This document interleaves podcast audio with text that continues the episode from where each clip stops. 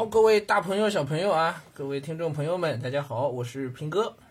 来报数据了啊！四月七日零时到二十四时，上海新增八百二十四例本土新冠肺炎确诊病例，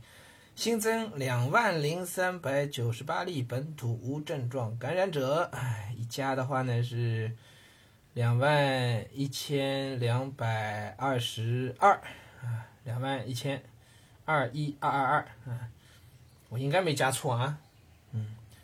每天都要做这个算术啊，嗯，还在持续增长啊。昨天是两万不到一点点，对吧？今天是两万一千两百多啊，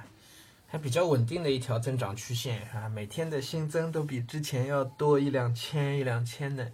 这不是每天的累计多这一点啊，是每天的新增要多这一点。换句话说，它其实整体数字还是在增量上涨。啊，还在加速上涨，对吧？单日新增的这个数字其实是加速度啊，单日新增为零，那么就没有增长了，就没有没有，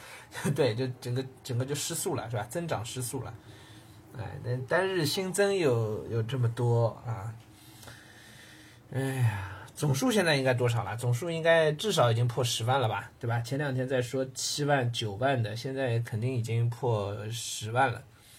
不知道上海这次最后会不会？最后累计的病例会不会上了一个很惊人的数字啊？不是很清楚。但上海现在应该各地都已经是体育馆、学校很多都已经改方舱了啊。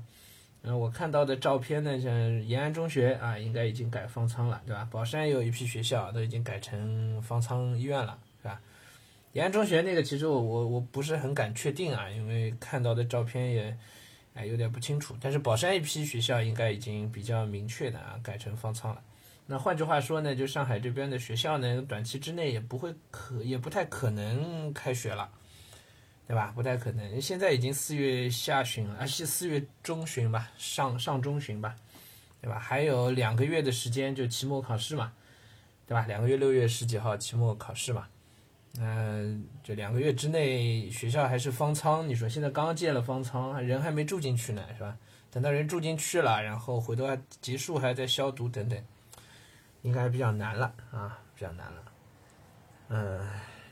疫情真是让人难受啊。我们身边也有一些人，我们小区倒是比较安分一点啊。昨天晚上我看到群里头啊，我今天早上看到啊，昨晚上我们群里头一些群里头有有一点多被拉起来做核酸的，有十一点多一家三口在楼下做核酸的啊。那个。嗯，一一线的这些基层的工作人员啊，测核酸的医生啊，还有这个小区的工作人员、物业啊，还有那个志愿者啊，真的是不容易，真的是不容易。早上起的都是一大早的六七点，我这还有小区早上六点多，那个志愿者已经把把抗原的这个这个检测药剂都发到检检测剂都发到那个。挨家挨户都发好了，大家六六点多在做抗原啊，然后昨天大半夜呢又在做核酸，嗯，真心是不容易啊。然后居委会的同志负责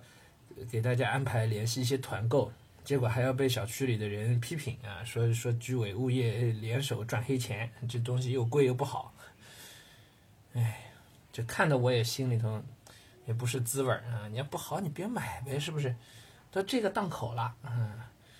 哎，但是居委会呢，我也感觉到他们也有苦说不出啊。但你要说居委会没责任吧，其实基层居委能力水平各方面确实比较成问题，嗯，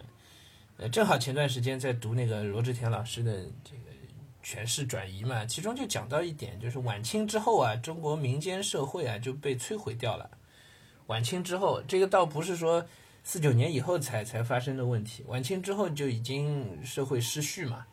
嗯，最根源的问题可能是在于取消科举考试，于是呢，让一批原来的乡绅啊，所谓的乡绅其实都是就是读书士子，哎，就是读书的这些人，嗯，因为科举嘛，你不论是考上没考上，那都是有知识有文化的，在乡村里头呢，哪怕他没钱，但是他地位还是在的。因为他是四民之首啊，工商啊，士农工商四四民社会，他是四民之首，啊，他起到一个精神领袖的一个一个地位，精神领袖，所以他说的话大家是愿意听的，因为他代表天道，啊，但是科举考试取消之后呢，他们的社会地位就瞬间就没了，然后本身又没什么经济地位，所以就就发生社会失序、精神混乱的一个情况，就精神生活、精神精神世界的这个价值整体混乱掉了。然后呢，落到现实生活当中，就是乡绅统治就不复存在了。于是就出现了后来毛主席所讲的这个叫土豪劣绅，就在这里出现了啊。其实早些年间土豪劣绅这个比例不是那么大的啊，但后来土豪劣绅越来越多啊啊，然后等到把土豪劣绅都打掉，斗地主啊斗完之后呢，就基本上民间社会就不复存在了。民间社会没有呢，那就是政府一竿子就是就得插到底啊，就居委会呢就典型的这个政府一竿子插到底的一个。这个管理方式的一个一个制度体现，哎，那实际上我们这次在上海比较明显的能感觉到的呢，就是基层的这个居委会呢，呃，有些是有心无力啦，就是想想做事儿了，他们本身也是，其实也都是老百姓的一份子，是吧？但是你说他没有能力去做这些事儿，就就会很尴尬，很尴尬。那调动的资源有限，能力有限，对很多实行的东西、管理方法，这从来有他们也不懂。说真的是不懂，可能还真的不如那些企业里的一些呃管理者，对吧？所以呢，哎，各种问题就涌现出来啊。好，这个我我不去多插嘴，反正这是我观察到的一些现象和一些想到的一些东西啊，随手就分享一下。嗯，就先这样吧。那个，就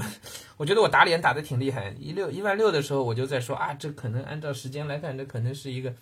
峰值了，但现在看数据可能是有比较滞后的啊，因为核酸结果可能不是当天就能出得来，是吧？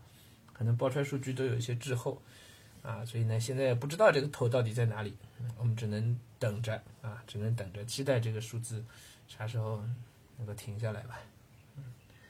好，今天就先到这儿啊，然后今天我们小区也没有通知做核酸啊，所以呢，今天又是一个大好的读书日啊。期待晚上还能够有些东西跟大家分享。